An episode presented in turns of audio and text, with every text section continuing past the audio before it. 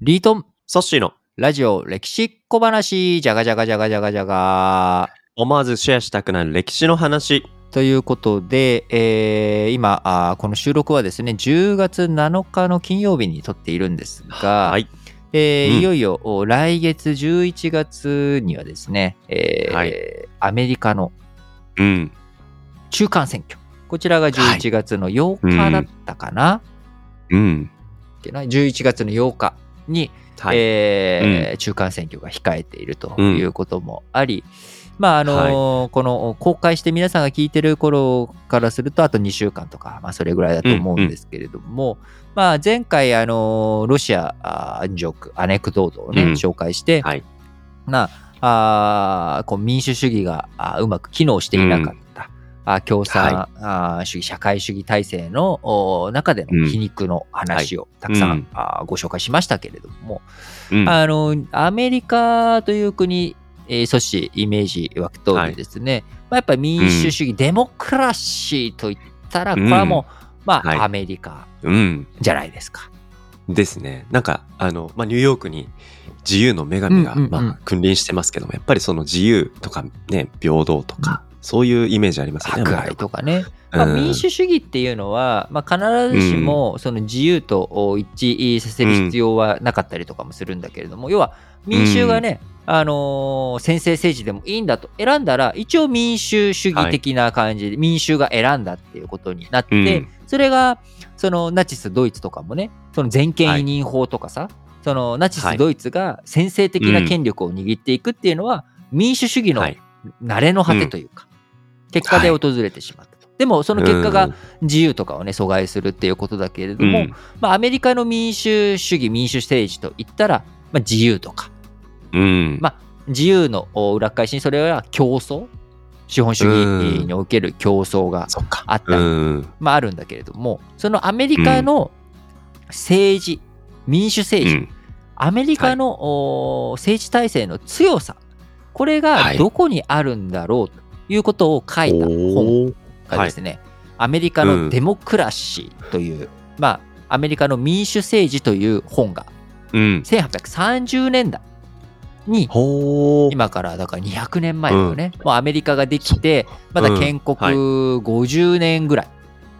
めちゃくちゃまだアメリカが若いっ若い、てい。うまあ、時期の若いんだけどさうん。若いんだけど、50年って結構やっぱ something で、あのうん今僕ら戦後77年じゃない？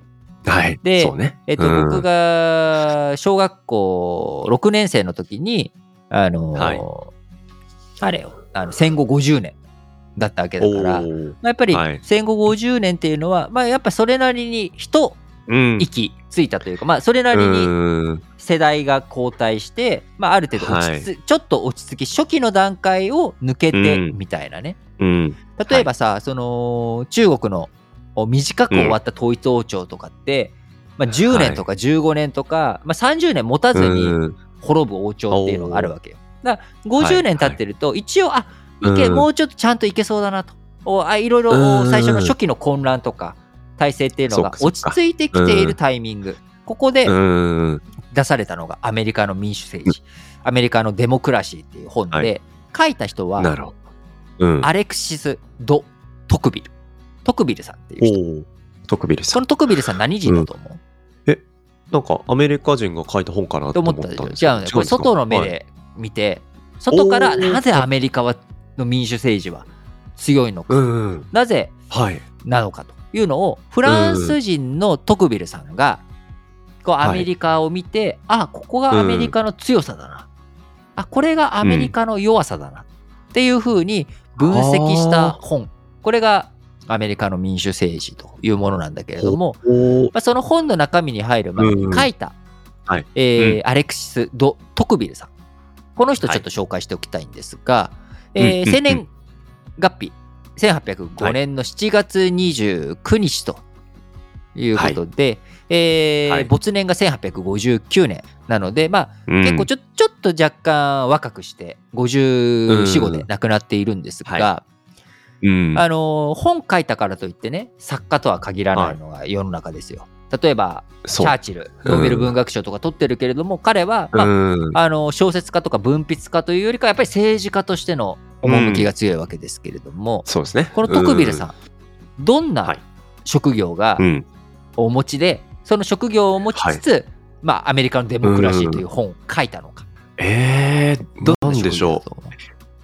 ちなみに、トクビルさんはわざわざフランスからアメリカになんか取材かなんかに。まあそういいいい方向性、うんいい方向性。まだちょっとそこをね、うんうんうん言っちゃうと答えになっちゃうけど、あの方向性としてはそういう感じ。その、あの移住したとかではない。うんベースは、フランスの人で、はい。ベースはフランスの人で、一時的にアメリカ行って、うん。で、あそこで気づいたことをフランスに戻って、フランスで出版をして、それがフフランス国内のみならず、あ、これはいい本だと。はい。いうことで、現代においても、うん。このはい。アメリカのデモクラシーっていう本は、まあ、政治学とか社会学とか、そういうことを勉強する人は、もう古典だと。これは20世紀、あー21世紀においても名著と。してきちんと読まなあかんという本になっている。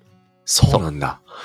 えー、なんかそんな立派な本を書けたでもなんか作家とかそういうことじゃなかった。うん、なんだろう。例えば、その商売で、うん、なんか貿ね。易関連でその大西洋を渡る機会があって、で、お、なんかアメリカめちゃくちゃ面白い国だなって言って、なるほちょっと長い時間取材をした。いいじゃない、実際はですね、うん。うんまあ、政治思想家っていうのはこのアメリカのデモクラシーって本を書いたからね、そういう肩書きというふうが見られているんだけれども、はい。彼が、まあうん。ご飯を食べていたあの、はいお給料いただいていた仕事というのは、うんうんはい。裁判官おー。国会議員外務大臣ということでえー、はい。司法行政立法すべてにうん携わった三権分立じゃない、なんか三権集中しちゃった人で、今あの同時にね全部やってるわけじゃないけれども、うん。という結構面白い政治家というか、まあ、なんかすごい面白いキャリアっちゃキャリアで、スタートはうん。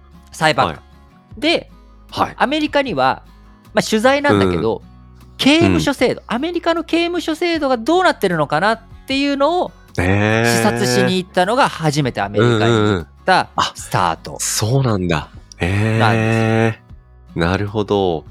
まあでもその刑務所の制度だけ見てもアメリカうまくいってるなっていう一応まあ社会の一部の仕組みをリスペクトしてまあ、だからそのアメリカに。でもさ、うん。いきなりポーンとさ今だったらさヘリコプターとか飛行機とかでさ、まああのうん。日本から出て直接アメリカのさ、うん。刑務所行けるけど、うん。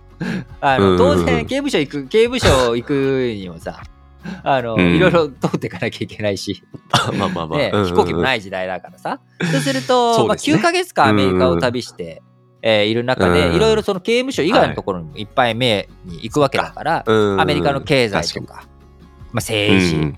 まあ、あのアメリカ社会というものの、をね、うん。しっかりと、おうん。見てでそれを帰国して、えー自分のレポートとしてね、まあ上げていったわけなんだけどこれがもうすごいというふうに見られている本なんですよなるほどな。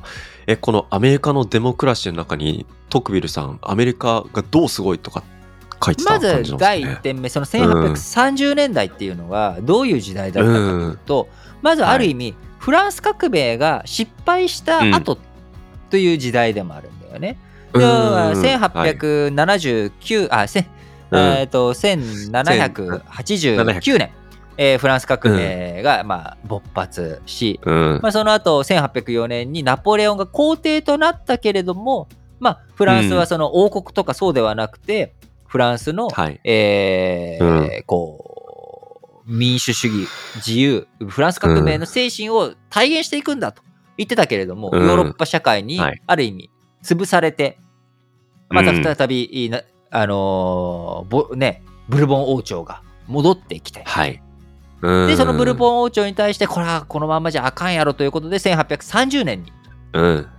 こうねえー7月革命が起きて、はい。でブルボン王朝の王様の交代っていう、はいそのオルレアン家っていう人たちが権力を握って、えーちょっと資本主義的なところになっていくんだけれども、ヨーロッパっていうのはうんなかなか、あ民主主義とかそういったものが根付かない。だけどアメリカはうんその前の独立戦争以降、民主主義っていうものをまかりなりにも共和制のね、うんその王様がいなくてもうまくいっている。はい。例えば民主主義うまくいってる、議会制民主主義がうまくいっている国の一つとして、まあ、イギリスっていう国はね、うんこの前エリザベス女王が亡くなられましたけれども、あの長く王様がいるけど共和制というかね、うんまあうん。王様王政の下で議会制民主主義がしっかりとできている確かに。でも他のアメリカは王様すらいなくて、その王様がいたところから独立して、なおううまくいっていん。る。どうしてなんだろうと、なんでアメリカがうまくいっているんだろうっていうことがまず疑問のスタート点。